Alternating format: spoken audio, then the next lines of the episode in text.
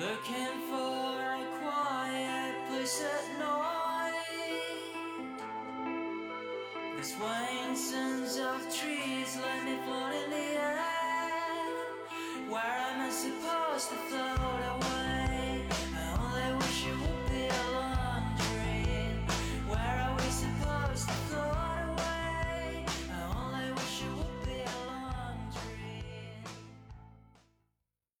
就是我昨我昨天的时候，然后不是在那个看刚看完最后三集嘛，然后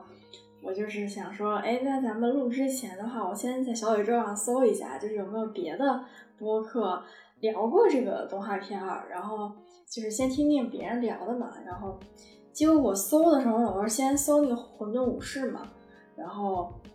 我搜出来两个条结果，当时是，然后当时搜出来是那个有有一个，其中是它好像是混合了别的动画片儿，然后我但没太注意，然后其中其中另外一个呢，就是它那个标题就写的非常引人入胜，你知道吗？就是就很想点去看一下，就是它那个标题叫“真正的神作往往无人问津”。而《混沌武士》就是其中之一，就看这种标题，那谁会不想点进看？那肯定以为就是说，以为是就随便聊一聊这个动画片儿嘛。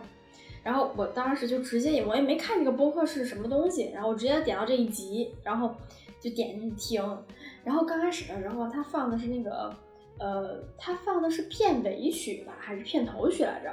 然后，哎，我说，哎，那可能是就是他们这个这期就是把这个片头曲作为这个 OP 嘛，他们这个这集啊，哦，我听完片头曲，后我就说，哎，开始放片尾曲了又，然后我就觉得，哦，那可能人家是不是想多放两首，把这两首放完了，然后再开始说，然后再开始第三首放第三首歌是那个他们这个，但是《混沌武士》里面的 BGM 嘛，然后我说，哎。哎，好像有点不太对劲，就是为什么一直在放歌？然后我我然后我再点进去看，然后人家他这个就是全程就是好像就是放歌的一个电，就是像像类似于电台那种的一个集合，比如一个主题，然后放相关的歌，全部都是放歌。然后我当时就行，然后反正也听了一路，当时嗯。嗯，可能这个比较早，这个动画是零四年的，现在新的播客比较少，也可能就是小宇宙它这个也没有那么全。所以说，没准也有一些其他的就是聊过，就《混沌武士》这个动画，但是我们可能就是嗯没有去在别的平台上找。我觉得也肯定也是有聊这个动画片的。还是先说就怎么开始要看这个《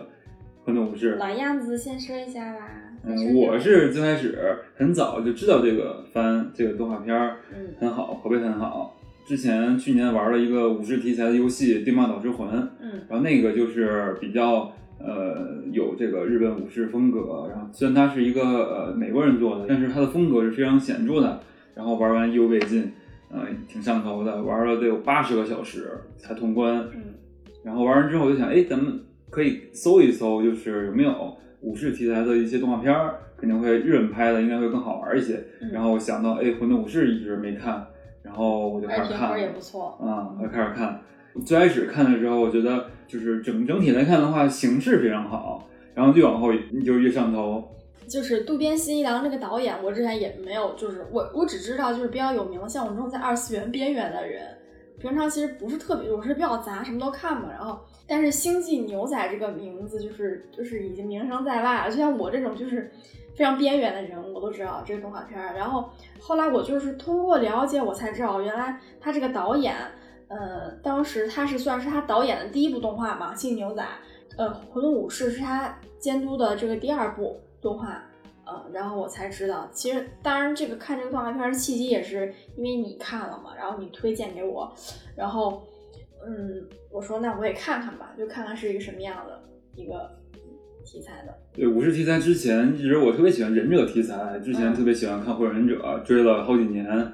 后来玩那个《只狼》游戏也是忍者的，突然之间有一个这个武士题材的游戏，我特别期待，就是期待一年。最开始放出那个游戏的试玩预告片，然后就特别想玩，然后提前就买了预购，然后玩的时候就就觉得这个风格太显著了，就是这个武士，把武士那几个元素展现淋漓尽致。它可能是有一些就缝合的感觉，就把可能日本好几个朝代。的关于武士的最明显的符号全都拼贴到一起，放到一个游戏里面，但是他还是把这个做到极致吧。呃武士的一些精神啊，那个武士在整个社会的地位啊，还有在战争中或者战争后的一些作用啊，我都挺感兴趣的。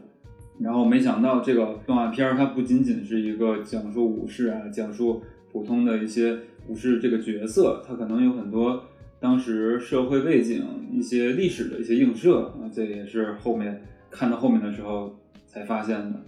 还是先简单介绍一下这个《混沌武士》的基本信息。它是零四年，呃，很早了，那个时候的一个动画片，豆瓣评现在评分是九点四。故事其实比较简单，就是一个公路片儿啊，嗯，嗯，那个时间是日本的幕府时期江嗯江户幕府时代啊，反正大概就是我凭我自己印象，因为我看的就是你是不你不是先看完了以后我才看的嘛，所以我就看的还比较近，呃，就是凭大概印象，大概是说是这三个人相遇，就是因为就是，呃，风在那个就是小酒馆打工嘛，然后那个好像是给他亲戚打工，然后就是做那个就是跑堂的那种感觉的似的啊，然后就是有一天是那个有一个恶霸来这儿，就是就到欺负人嘛，然后来这儿就是示威，然后就结果后来那个吴焕就是出手了，就是那个就是你给幕府这个团子，然后我我帮你打打平这些人什么的，来自琉球的浪人，对，然后就是当时吴焕好像是就和这儿就有风，就是人人人当时好像也是路过嘛，然后好像是也是就是他们就一起把那个恶霸那个儿子给杀了，好像是这个我记得情节啊，然后结果被关起来了，当时结果。呃，是要把他们俩斩首嘛？当时是就给他们俩就是砍头的。后来风好像救了他们嘛，就是那个拿那个炸药，我记得，然后救了他们两个，然后就他们两个为了为了报答这个算是救命之恩嘛，就是答应说陪着风去寻找那个就是呃带有向日葵气息的武士，然后从此他们三个人便踏上了这个一个找寻之旅。嗯经典的就是日漫里的三人组，对，嗯两两男一女，然后他们的性格也差不多是符合那个设定的。嗯然后最显著的这个特点就是公路片儿，它就是呃，他们一起去寻找呃向日葵武士，嗯也是一个逃亡嘛，因为那个他们越狱了，从刑场逃出来了，嗯嗯，然后一个很很基本的一个框架，嗯，他们三个人那个在后面也就是开启了一个就是旅程，这个旅程就是公路片最大的特点就是它公路片在在乎的是一个目的地，还有一个是沿途中遇到一些形形色色的人，对这也是这个呃这动画片最显著特点了。每一集可能是不同的故事呃故事啊单元的故事，嗯，但是这个就是呃动画片的这个公司呃在呃一五年已经倒闭了。嗯，这个动画片儿公司它就是叫什么 Monlob，是是这么读吗？反正是成立于零一二年，然后一五年就是破产倒闭的这么一个公司。而且《混沌武士》好像是他们的第一个，嗯就第一个制作，对制作的一个。然后好像其他的还有什么比较有名的是那个什么只有神知道的世界啊什么的。嗯，也经常给一些其他的一些公司做一些外包工作。嗯然后我觉得特别喜欢这个番的一个呃重点是它这个单元剧还是嗯看上去特别凌乱，每集不同的故事，他这个旅途也是看上去也漫无目的，不知道那个那个向日葵武士在哪儿，他们一路打听一路问，对呃就而且经历很多人，其实他们在追寻向日葵这个武士的路上，其实反正好像每次都是就是他们三个人就可能干了就是这一集干了很多奇奇怪怪的事情后，然后就最后相聚在一起，哎，那我们要干嘛来着？哦，我们要我们要为了寻找向日葵武士啊，什么什么之类的这种，对，好几集开端都是好饿，他们好饿，呃为了了为了吃，然后去打工因为没有去找一些工钱作，，对对对，因为有钱，因为想吃饭，嗯。都是穷酸的武士。但是最开始的话，就是他们三个人之间就是也是那种，刚开始的线还是比较就是，呃，分成三段嘛，因为一般就是前面好像我记得印象中是都是三段叙事嘛，三他们三个人可能分别就是干了不同的事情，然后最后还是会合在一起，而且包包括刚开始他们三个人的感情也是那种比较，嗯，不是那么的彼此那么信任，就是也不是很了解嘛，就共同上路就刚刚认识。也不是很了解彼此，包括就是经历是太少共同经历的，然后他们三个人更多的是三线叙事，然后到后来才是慢慢的一起就是经历更多更多的事情以后，然后感情更深了。那个人和呃吴焕一直想决斗，想分个高下。对，嗯，这也是一个什么契机？嗯，他说是为了就最后说是就是一直在强调说啊，我们找到那个就是目标，就是帮他找到那个向日葵武士以后，我们两个就决斗。嗯，对，然后每次决斗的时候，那个风都在中间调停。嗯，你你别别着急打，先帮我找到那个武士再说。对对对，嗯，他们的他们的这个路线是从东到西，嗯就是从从那个东京到差不多东京那一块儿到长崎，嗯从关东到关西也挺远的。嗯，他这个过程遇到一些人，呃，每一个人都代表了那个时期的一个最明显的一个特点，就是一些关于无论是改朝换代呀，还是那个时候一些政策呀，甚至还有呃，就是幕末时期一些官僚啊，还有资本主义萌芽产生的一些呃小小的元素吧，嗯，也算是细说历史，然后也也是呃结合历史和现代做的一个融合，大融合，包括他这个呃遇到一些人，比如说欺压百姓的一些官儿啊，还有那个日渐兴起的黑社会，还有当时呃拿到通商许可的那个荷兰人，还有一些比如说因为战争而变成僧兵的和尚，然后躲到山里当成土匪，然后还有一些比如说呃美国来呃美国的军舰开到了日本来打棒球，这些都是呃每一个都是当时历史的一个缩影。对，嗯是一个整体风格，所以说它其实不仅仅是一个武士题材，不是说武士道啊，去表达武士道精神呀、嗯或者是武士的一个成长，其实它完全不是，它只是借助了这样一个身份，呃，带入到整个的大那个大时代里面，三个人，三个主角其实也代表着不同的一个身份背景，就是都是代表那个江户时期的一个算是边缘人。就又把这个故事讲好了，然后又同时把那个时候的历史故事，就是也都贯穿下来了那种感觉。对，而且它它整体的风格是一种很很写意的、很潇洒的、自由，然后呃一种现代和过去相结合。嗯他他这个三个主角，风就代表当时被迫害的一个天主教徒，然后他的父亲就是向日葵武士，就是被呃算是朝廷封杀的。然后吴焕代表的是当时还是属于那个呃琉球呃一个小岛国上的，呃算是被侵略的吧。然后人则是代表那个就是整个呃武士道这个没落的一个其中一员。嗯他们都属于是呃一个算是国仇，算是一大时代背景下对生活失望的人。他们就是这个旅程，就看似是一个寻找向日葵武士这样一个就是很虚幻的一个概念啊为目的，但是其实都是在每个人找寻自己呃缺失的那一面，然后并且跟自己一些放不下的就是。对，与过一和解嘛，有一部分自己的和解。对，每个人都是去找自己的东西的，自己内心里面的东啊，西。公路题材好像一般来说都是这样。其实去说说说是找寻什么东西，但是其实最终可能找寻的是一部分他自己。对，那个目标其实只是表面上的一个目标，其实真正通过这一趟旅程下来，是想要达成内心那个小小的一些缺口，嗯进行一个填补。嗯这也是这个呃整体来看的话，我觉得他这故事非常好的一点吧。嗯，而且我觉得就是像刚刚你说的那个，就是他们三个主角的一些背景，我觉得都可以好好展开一下，就包括可以从说风的话，就是他不是那个就是那个天主教，呃，虽然是在那个在江户的一个幕府的一个时期，像是他是那个时候很很很有背景的一个一个一个就是日本的幕府时代总共分三个时期：镰仓幕府、室町幕府，还有江户幕府。这个故事发生在江户幕府时代。嗯其实这这个就是风所代表的那个呃，算是被封禁的一个群体，是属于天主教徒。它是在十七世纪初已经是在日本迅速传播了，但是就是那个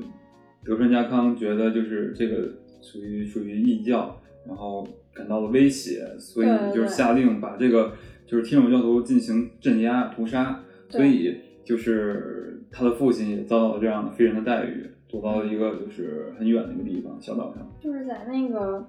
最开始的时候，就是天主教是那个从葡萄牙开始传过来的嘛，然后那个包括那个时候就是东西方的一个文化的碰撞啊什么的那种的，因为其中就是有一集不是好像也也是有讲，就是说天主教，然后包括就是风知道了他自己父亲，就是他那个时候是被一个迫害嘛，那集大概讲的好像也是一个假的。嗯就传教士为了就是掠掠夺钱财嘛，那个时候就办了一个就是假的天主教的一个就是教主的一个形象，是一个其实日本人，他把自己打扮成一个就是外国人的形状嘛。嗯，就是在一九三七年，然后爆发了一个就是天主教起义，然后然后刺激到了幕府，然后导致幕府最终采取了根绝天主教的一个措施，实行了锁国。那个时候也是江户的一个算是末期了，是不是？整个幕府的时代的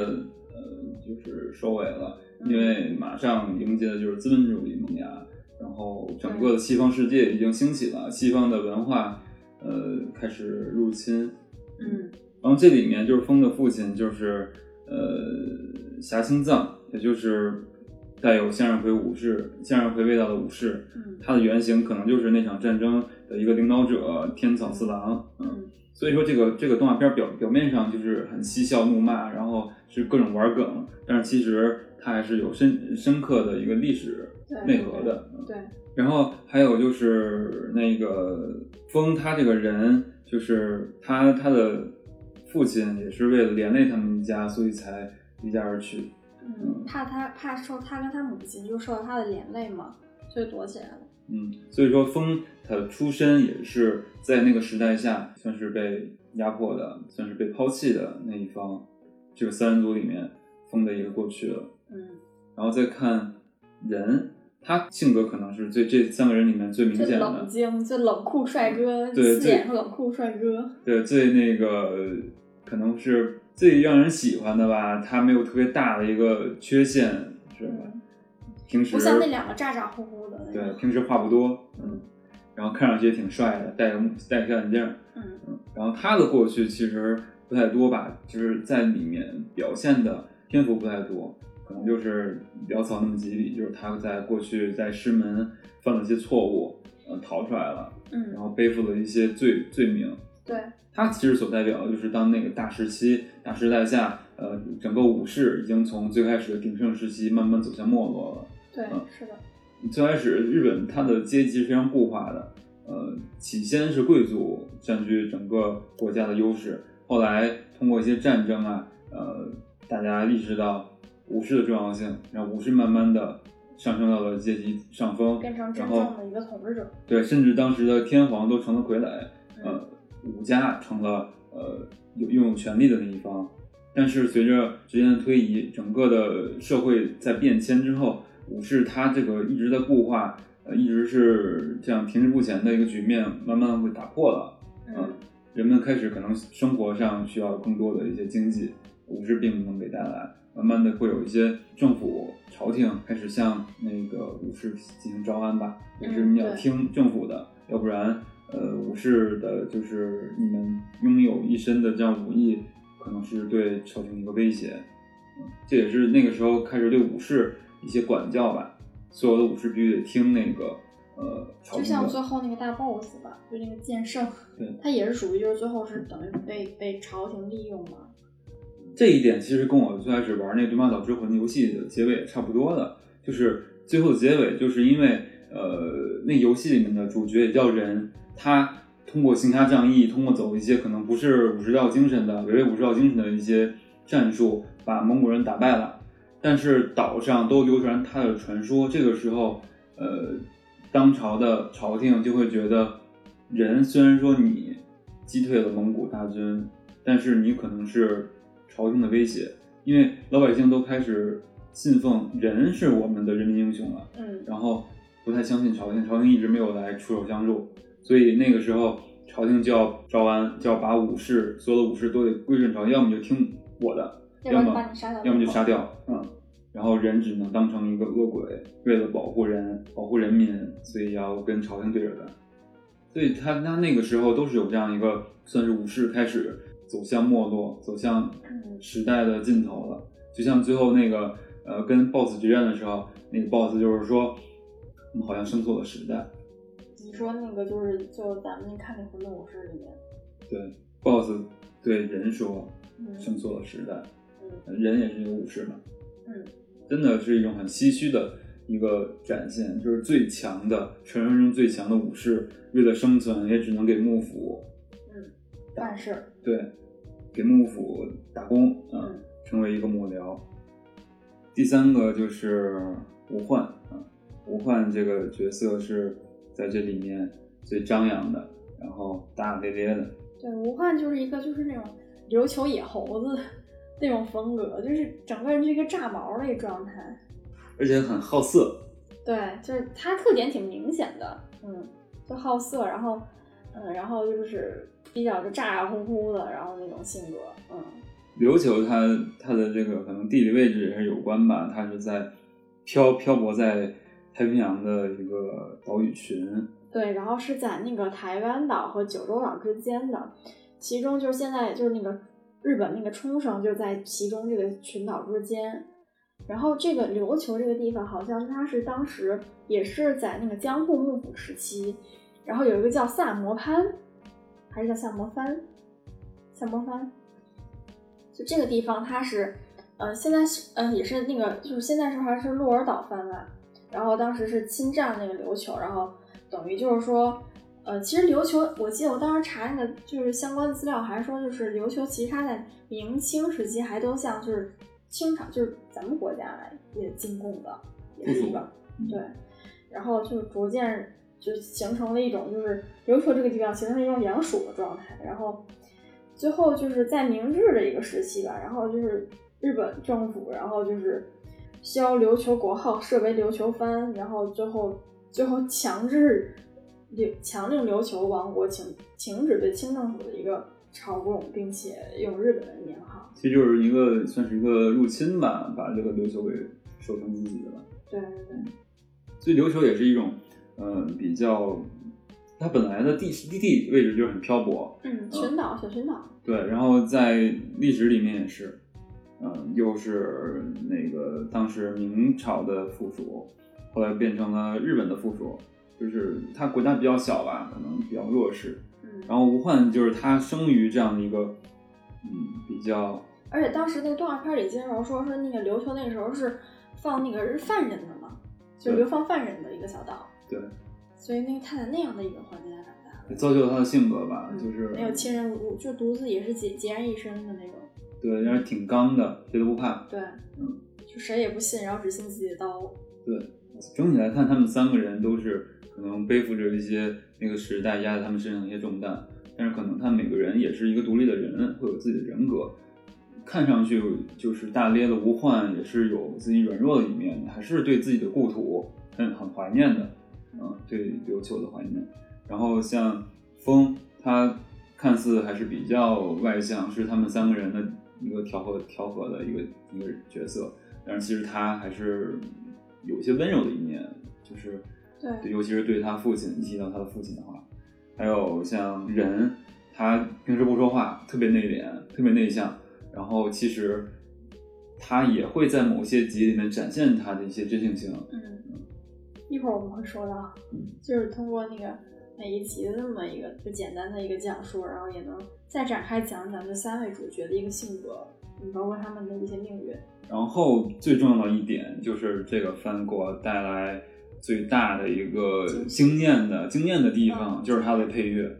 我觉得这个番是这个动画片儿是一个具备音乐性的一个作品，它音乐性是让这个整个是非常有节奏的，非常动感的。对然后它这一个风格是叫现在现代的一个呃爵士说唱啊，嗯它是把爵士跟说唱进行了一个结合，融合嗯，融合。而且我觉得就是确实这个这个动画确实给人的感觉就是，嗯，音乐和动画是一个很很对等的一个关系的，它不像有的一些动画可能就是音乐可能真的就是作为一个辅助，就作为一个呃背景音乐，然后并不会那么突出，而且可能我们看一些其他的。嗯，动画就是它可能哦 O P E D 还是很不错很棒啊，我们会听，但可能其中穿插的中间的一些 O S T 啊，就是这种 B B G M，然后就能达到这样的一个艺术成就，我觉得是很难得。嗯，感觉这也是就是他用现代的音乐去说，去细说幕府的一个故事，然后又说日本的武士道，把一些现代元素融到一起，感觉就反映了日本文化一个融合性吧，其中一部分。嗯，既有就是色彩很鲜艳的浮世绘，然后也有就是它的画风上也有很粗粝的美式线条那种美漫的风格。对对对嗯，这种和风，嘻哈，嗯然后涂鸦，然后街舞的那种转场也是用一些 DJ 的打那碟、嗯搓碟。太就太酷了，这一点好喜欢。对，就就是像呃其他的日本里面的一些文化一样，就是会吸收各家之长，融合成自己的风格。嗯他通过这个配乐，这个很有特色的一个算是爵士说唱的配乐，让这个整体的呃叙事都变得很活跃、很鲜活、很写意，但是也很含蓄。嗯，就是虽然咱俩不是没有看《星际牛仔》嘛，然后就看完这个就很就种草了这个动画片儿，然后我觉得可以回头有时间看一下。然后就是在《星际牛仔》中跟那个渡边新一郎就是合作配乐是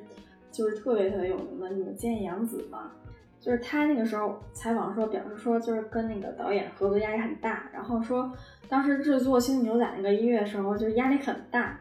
因为就是渡边这个导演和其他动画导演不一样，他是一个超级音乐发烧友，就是我感觉就是能感到就是导导演这音乐品味就特别好了，他就不不惜用这个动画来配合这个就是音乐嘛，就我们包包括咱们刚刚看那些视频，就是说他会根据就是三段音乐，然后选择其中一个，然后再再自己亲自编曲的音音轨，然后就是导演亲自上场编辑，就是音乐音轨，就根据动画，我觉得真的是能感受到他对音乐的一个热爱，而且他对一个音乐的一个追求吧，我觉得他对自己作品的一个追求。而且他是尊重艺术的，他这一次在《混沌武士》里面是找了一个已故的日本呃制作人、音乐制作人 New Jazz，嗯他呃他在创作这个音乐的时候没有给他特别条条框框的限制，嗯，给他一个方向，他自己去创作，对，然后他会根据呃这个音乐去改动他的这个动画的制作，嗯，整个的动画制作的一些节奏、踩点儿，都是根据这个他这个音乐制作人的一些意见的，这也是一个反过来的。嗯对，就是放手他让他们去做。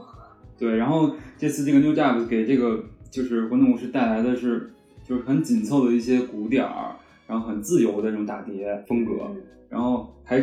结合了日本一些传统的一些和歌啊，还有更多是更多的是一些现代的嘻哈啊，还带来了一些爵士的那种自由浪漫啊这样的一个风格，真的是我觉得就是一个很它这个题材故事题材和配乐的风格是完全是统一的，嗯。都是一种呃过去和未来的结合，潇洒自由，嗯。然后很不羁，嗯，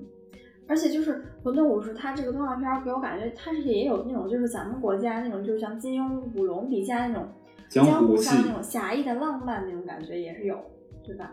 就是这种随性的这种风格，可能会呃它的张力更大，可以展开的更多，呃，不会背负着一些啊比较尊重历史、尊重文化的包袱，可以细说一些，这样可能会更能够把当时的一些背景很好的展现出来。如果只是很严肃的去把过去那些嗯看上去很难解释的一些历史典故说出来的话，可能很多人很严肃了很就是很难去看懂。对，就是比较无厘头、比较搞笑的那种方法，我觉得还我还是很爱很爱很容易接受这种风格的。对，尤其有一集是第一集吧，就是一日前，然后直接播到了那个现代的一个社会，现在这个就是穿着那个，就好像仿佛在街头，然后有一个嘻嘻哈歌手走在路上，然后就是然后不好意思播错了，应该再往前播一百年、几百年，然后然后又播到了那个就是吴焕他们那个时代，对对对。然后还经常会遇到一些就是打着 B-box 在那儿那个走三人组，对对在在，那儿走，然后还有一些那个嗯那个黑社会的老手下，然后也是说唱，对，嗯就就是有一个人他这个说着 B 不好，然后旁就是旁边他手下也打鼓嘛，就打着那个就是打碟的那种滋那种声音，特别可爱。嗯，能听一遍那个 OP 吧，就这个 OP 就是对，就说到这个 OP，哎，我真的就是觉得，我我是就是没有选择每一集我都没有跳过，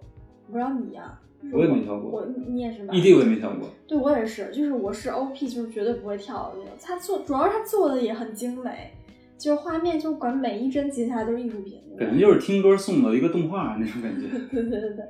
真的就就反正这个两个结合特别好，我觉得，我觉得真的就是就是我觉得就就算不看这个动画，就是也也要也值得去听一听这个就 OP，就看一下这个画面。就整个 OP 给这个动画片已经定调了，定了一个很随性的一个一个基调。嗯，嗯，对。那我们就听一下，现在听一下，就是再回顾一下。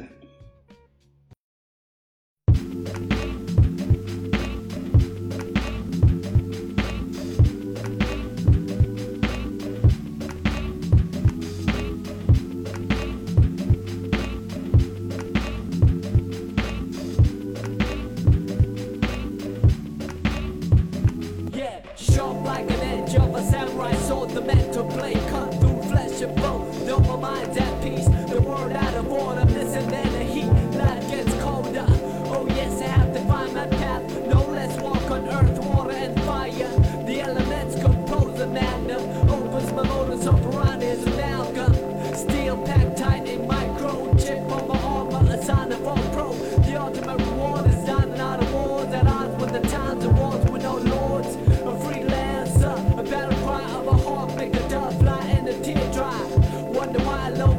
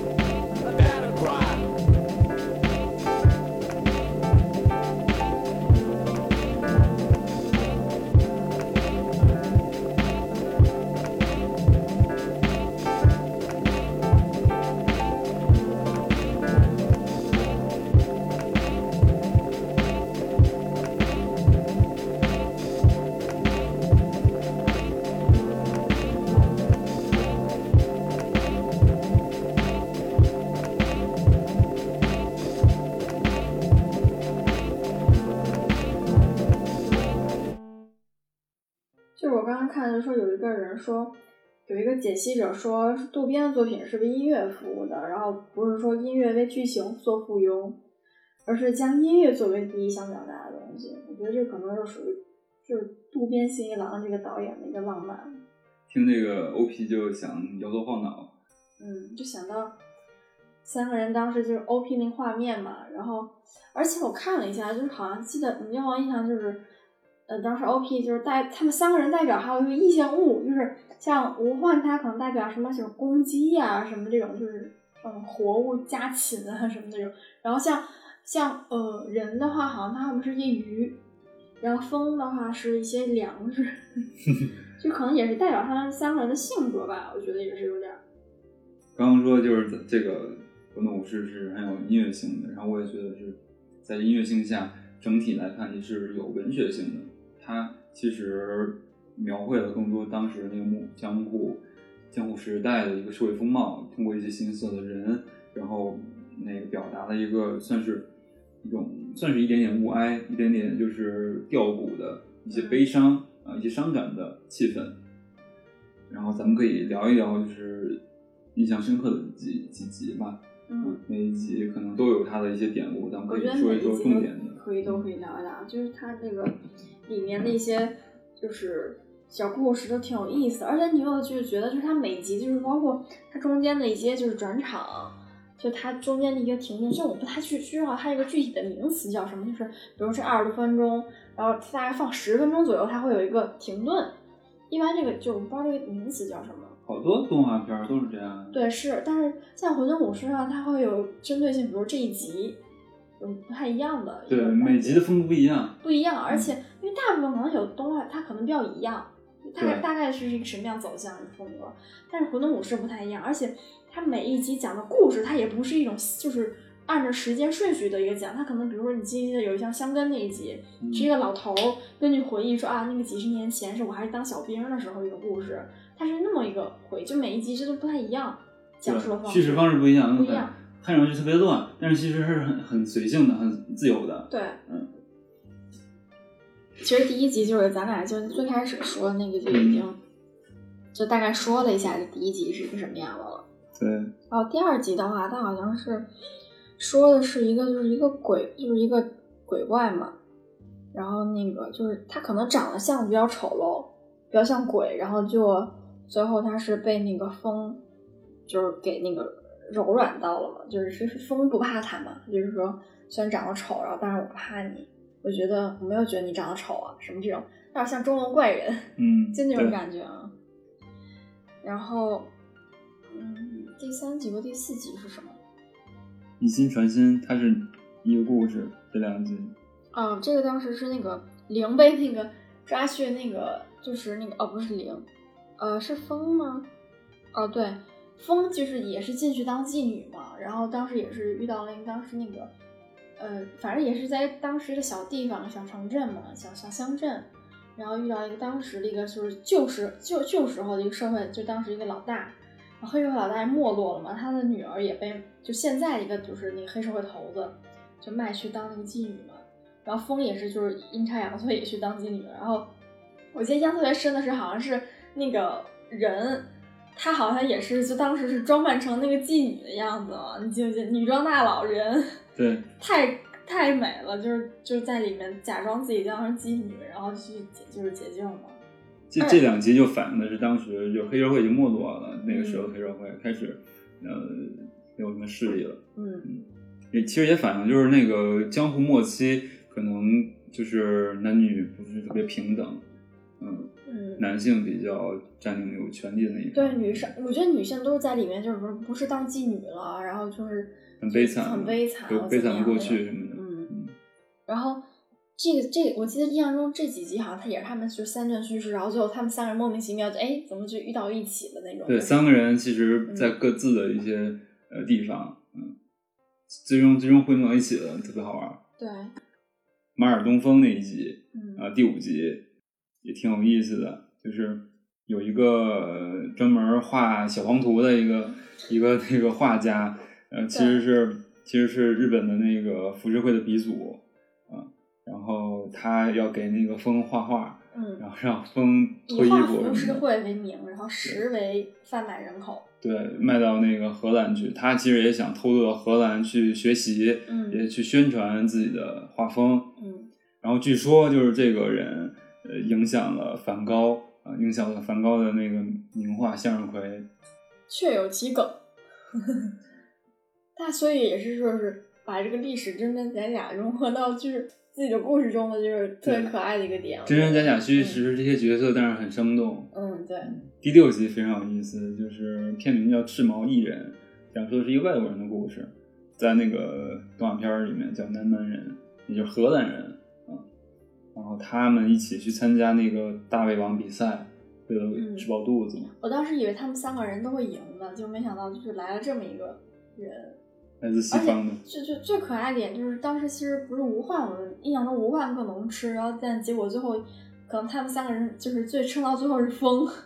而且我觉得，可能尤其动漫中，它其实我觉得算不算是一个动漫中的其中一个对女性的刻板印象，比如喜欢那种就是看起来很可爱、瘦瘦，但是很大胃王那个形象，对吧？就很多动漫都有这种形象，嗯，就是看起来瘦瘦很漂亮，然后但其实很能吃。我觉得日本人好像格外的喜欢这种这种类型的人角色。嗯这一集有两个有三个点非常重要。第一个就是他们从这个荷兰人身上得到一些情报，就是呃，可能要去长崎才能找到向日葵武士。嗯第二个是这反映的当时幕府可能对于西方人的一个就是抵制吧，都在追杀。嗯看到这样的长相非常异样的一些人，跟东方面孔完全不一样的，身材比较高大的，然后就要驱除。然后第三个是这个这个呃高大的这个男蛮人，其实是一个同性恋。他说将男色与武士道精神联系在一起的日本就是天堂。后面我觉得印象深刻的还有一个是那个魑魅魍魉那一集，就是感觉挺魔幻的。他们呃要通过那个香根的时候，就是因为买了黄牛票，然后那个被捕了。那作为交换条件，就是吴焕必须得在那个日落之前去把那个就是犯人的首级送到关衙，要不然那个风和人就得被处死。没想到就是吴焕去了那边，发现就森林里面那些所谓的天狗是僧兵，就是后来被当做就是没有用处的一些僧兵。他们当晚就是出现了一个很很有意思的情况，就是他们在打斗过程中不小心引发了火灾，那些那个他们种植的那些大麻，呃然后被销毁了，然后那个烟那个毒气引发了一个集体的一个幻觉，然后所有的人就是那个无论是那个幕府的人，还是僧兵啊，还是那个吴焕他们三个人，都变成了相亲相爱，然后爱与和平。然后原来是最终最终是靠这个大麻实现的，然后所有的人都是一家亲。其实这是讽刺的挺讽刺的，是那个就是那个时代就是落后于时代的一个革命左派，嗯，这样一个嗯算是比较比较隐晦的一个就是讽刺了。嗯这集有汤浅证明。对，那那集就很魔幻嘛，整个画风就很很魔幻，很飞。然后还有一个，据说我最最最最最喜欢的一集，就是十一集《堕落天使》，就是人和那个子乃相遇的那一集。嗯嗯，子乃因为那个丈夫就是嗜赌，然后欠下了巨额财款，然后她被卖到了妓院，但是人可能对她还是有一点点感情的，想要去赎她。嗯嗯，在一个雨夜，那雨夜就是特别像就是一些金庸武侠小说里面、仙侠小说里面那种，就是一个一个侠客，呃，然后面对一个就是嗯、被卖被卖身的一个女子，想要嗯救他，嗯嗯，然后里面有一句台词就是说那个那个人就是跟那个子乃说，我希望这场雨永远不要停，这样我就能一直在你身边。其实特别像那个就是古代的那种人表达感情的方式吧。嗯嗯，后来就是子乃还是成功就是被人解救了，但是他们两个人并没有一起私奔。呃，人还是送子乃自己一个人独自上路了，因为可能就是人他的呃命运已经背负着一些嗯很沉重的东西了。然后子乃本身也是遭遇了呃那么渣的一个丈夫，遇见了那么多不好的人，可能他想让他自己开启新新的生活。嗯这一集还是挺挺有意味的吧，就是在这么多呃乱世里面，有这么一集安插给人看到他自己的一个呃，算是动情的那一面，细心的那一面，嗯，对看似冷酷，就也是展开了人的一个嗯性格。看似冷酷，其实还是挺温柔的一个人。就看完那一集，我就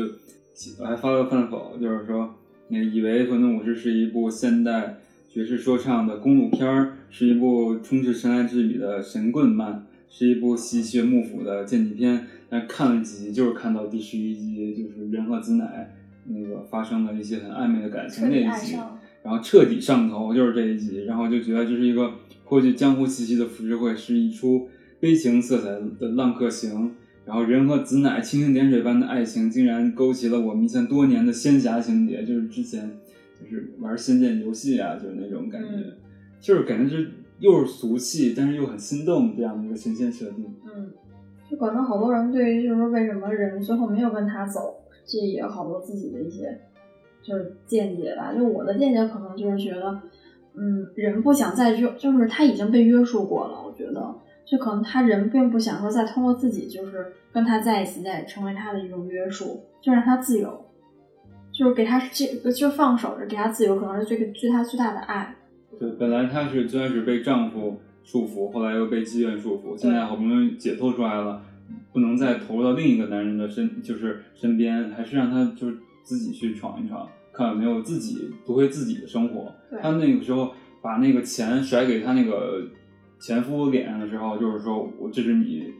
你之前女人值的钱，我现在想要去找回自己的价值，自己人生的价值，找回自己的生活。应该就是人那个时候就是更坚定的，就是让他自己人走。嗯然后第十二集是就是我看过的呃动画片儿里面，就是日本新番里面最有意思的总集篇，就是它的标题叫《温故知新》。然后他这次总集篇就是回顾过去那几集，也算是嗯前情回顾。他用的是吴焕跟人偷看风的日记这样一个形式，把之前那集一些重要的情节再再串一遍。就之前很多嗯很多新番特别让人反感的一点，就是出现一个一个总总总集篇，然后就是把之前一个精彩段落混剪，就特别的没意思。我等了一礼拜就给我看这个，就那种感觉。但是这个就觉得真真有意思，这一集也挺有意思的，把他们三个人的日常也展出来了。对，就是看那个那个谁以，风的视角，呃，风的日记也是，就是特就经常会落点是想要吃什么，什么什么比较好吃什么的。对对对，然后风和那个就是那个吴焕和人还有的地方还有点吃醋啊什么的，挺有意思的。但是并没有提及那个就是向日葵武士嘛，嗯，他们最开始那个人和吴焕其实想要知道就是向日葵武士的真正面目，啊、也是有有点好奇。嗯，然后就紧接着就是十三、十四集主要讲就是说关于吴焕的身世嘛，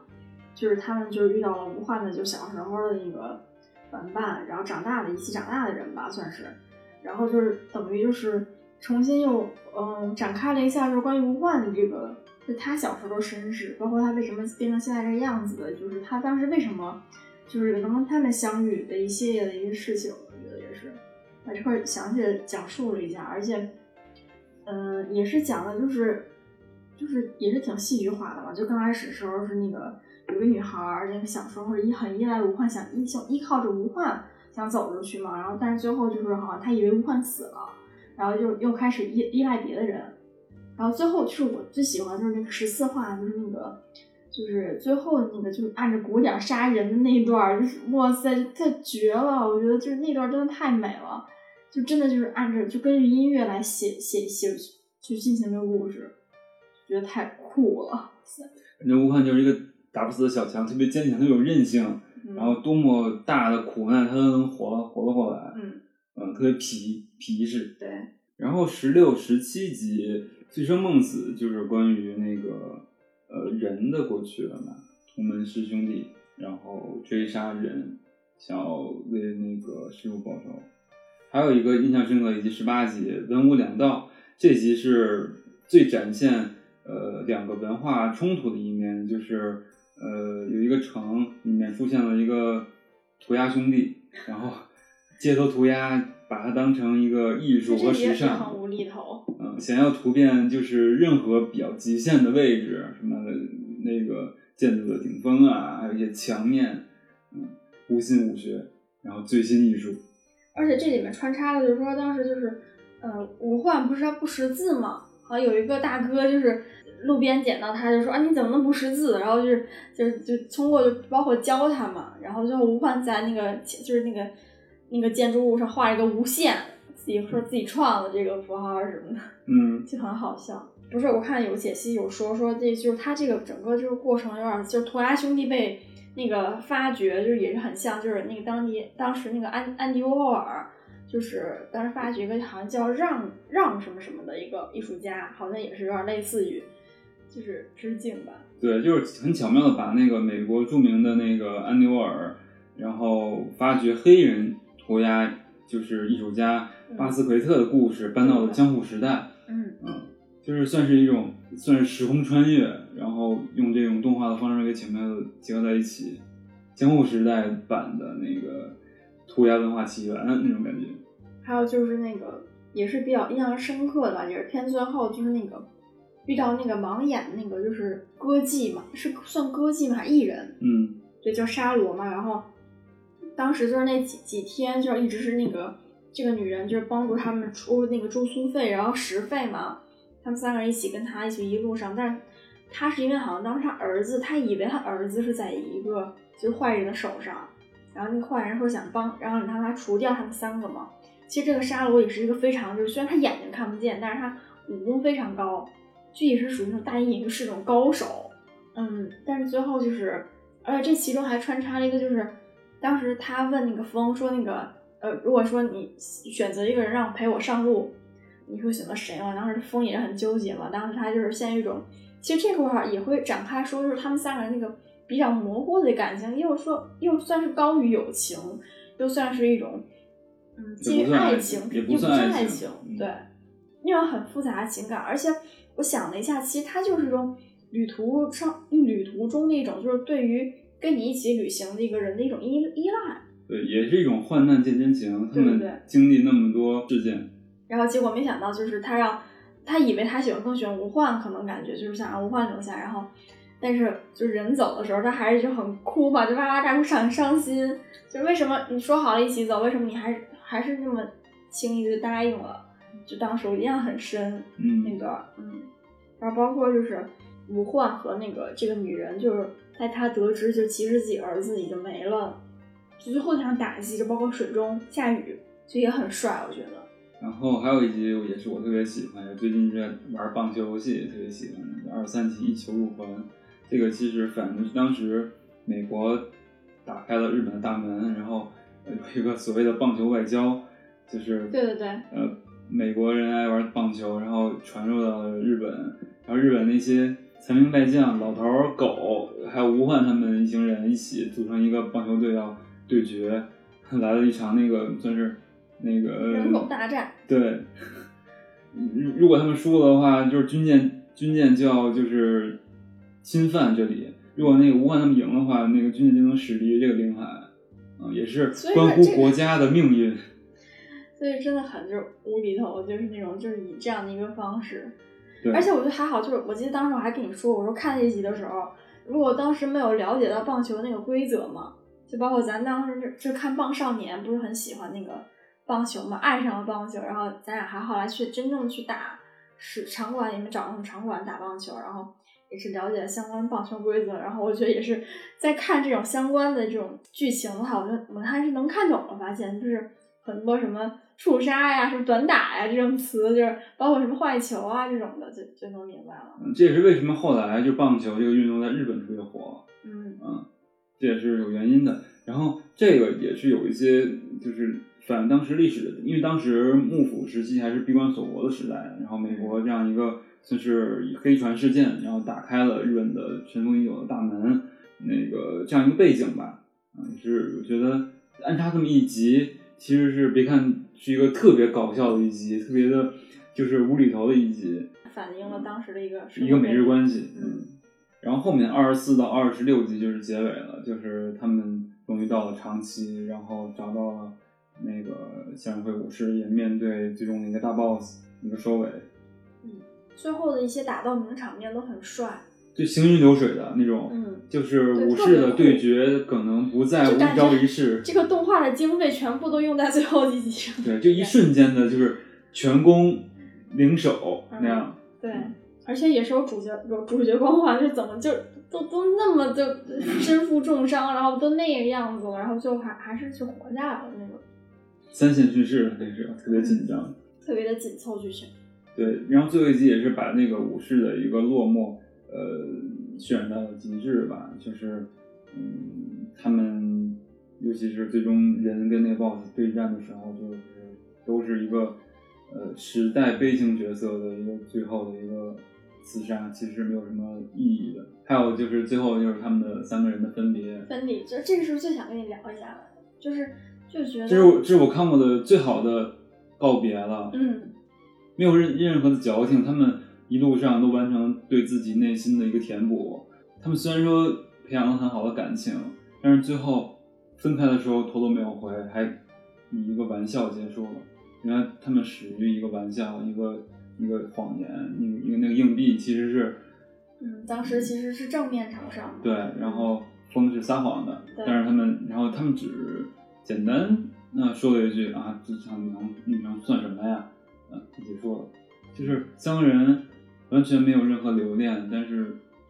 就是很好一次告别。感觉这次告别他们可能再也见不到了，但是我觉得已经是一个他们三个人缘分走到这里已经很很圆满了。而且就是，其实我在看这个动画的过程中，就而且我还会想，就说最后，我我真的就是看这个过程，我会猜想，就是我说，哎，这个最后这个三个人，他他们的命运到底是怎么样的，是一个什么样的一个，就是我当时想了，其实，呃，可能按照大就大概的一个方向吧，就我会就是以一种非常的。呃，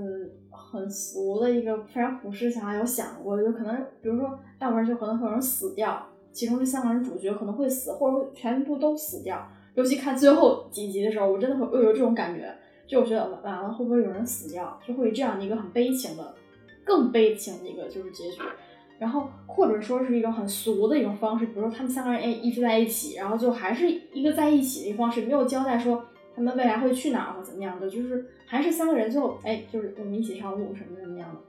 就是我觉得还我会觉得啊，可能这个虽然很俗，但是也是 happy ending 那种感觉。但是我觉得这个这个可能真的是最好的一个，就是对于这个动画来说，这个故事来说，是一个最好的结局。就是三个人分别经历自己的成长，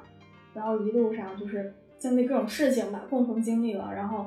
最后是一一种就是分别在各自前行的一个路。对，旅程终有结束嘛。然后这三个人其实在这个旅行过程中，他们三个都是边缘人嘛，对于自己身份，对于自己生活的意义，其实找到了一个答案。嗯然后在这个追寻过程中，其实也是三个人就是在黑暗中抱团取暖的那种感觉。然后最终他们已经填补了内心的一些缺口之后，然后其实也没有必要在一起了，开始独自上路。嗯，这也是我觉得到最后分别的这块儿处理非常好。对，我也觉得。嗯，很干脆。然后这个里面就是，也就是到最后一集开始串联起整个过来，嗯，这个全部的一个关于人性的一个探讨啊。它里面有很多关于善恶呀，关于人人物之间就是在感情很模糊的一些一些地方。其实它没有没有绝对的没有绝对要表明的这些意义，这些所谓的所追寻的一些目标目的地，它没有很明确，它就是一个在这么一个由盛到衰的一个时代江户时代背景下，就是小人物的故事。对小人物故事，是一个可能对一个没落的一个身份、一些职业的一个算是一个挽歌，但是他没有把他们盖上一个标签儿，嗯，他们有自己的意义。对，也夹杂着这个导演可能对那个时代可能比较，他可能对那个时代算是自己可能喜欢的一个黄金时代吧，会有一些这种致敬，嗯，也是也是晚期吧，嗯，毕竟是一个最辉煌的一个，就封建时代辉煌的过去已经到了尾声了，马上可能要开始资本主义时代，就感觉不会再会有人就能把那个时候的这种武士题材的动画片做到这么一个，就是可以说是完美的一个就呈现。我觉得，就可能对我可能真的很符合我的口味。我觉得，嗯，相比之下，就是就是为什么我我会想到《鬼灭传》，不知道为什么。就虽然是古代的人，但他们就是形式就很又很现代，很搞笑，就很，但是其中又有一些道理，就是他不是那种讲道理的方式，但是会渗透给你，就是他会淡淡的回味那种感觉，就是在你的生生命中那种感觉，就是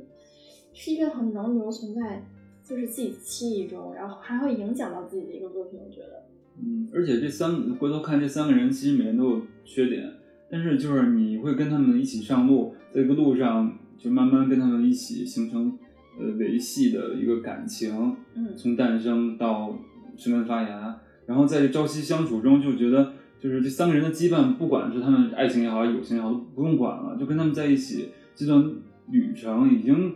足够了，已经是一个成长了，一段很好的回忆了，嗯就够了。，对对对，是的，就是不愿意结，大家都不愿意结束一段旅行，但是也都有它的就是结束的时候。但是结尾之后可以回味过去嘛，对吧？所谓的就是每个每个人只能陪你人生中一小段嘛。对，那些过程是很重要的，不一定非得要走到结尾。嗯，而且这个他他们这个寻找向日葵武士这个过程，他也不是为了找到之后能够欢聚一堂，其实还是找到之后是对过去的一刀两断，对过去那些枷锁、嗯那些包袱的一刀两断，然后才能开启自己新的人生。他们三个人各自的人生，他们三个人过去都背负太多了。非常鸡飞狗跳的一个一路，然后最后是一这么样一个就是淡淡的一个就是淡淡的道别，然后嗯也是非常很成熟的分手，嗯嗯，非常分手的一个道别。总之就是真的能够，其实刚开始的话我没有太看进去，反而就是最后又是变成真香的 那种题材了，就是因为而且这好像是我第一次看武士题材的相关的一个动画，对，因为之前像这种呃大合剧啊都不想看，就是特别的严肃、死板、没劲。虽然说每一季大合剧都有一些明星，但是不想看，就是嗯可能对历史就是很有门槛。然后像这个，它完全是一种很嬉笑的、很细说的、戏谑的风格，把一些历史上重要的节点用这种很欢乐的形式，披着搞笑外衣，对对，我挺喜欢，我都很喜欢这种，嗯，就是其实他他讲的一些也是很严肃的东西。对，也是借古讽今，以小见大。这部动画我觉得就是给我感觉，就是可能会是那种会想放到就是说再挑选这个小小世界看一遍的清单里面，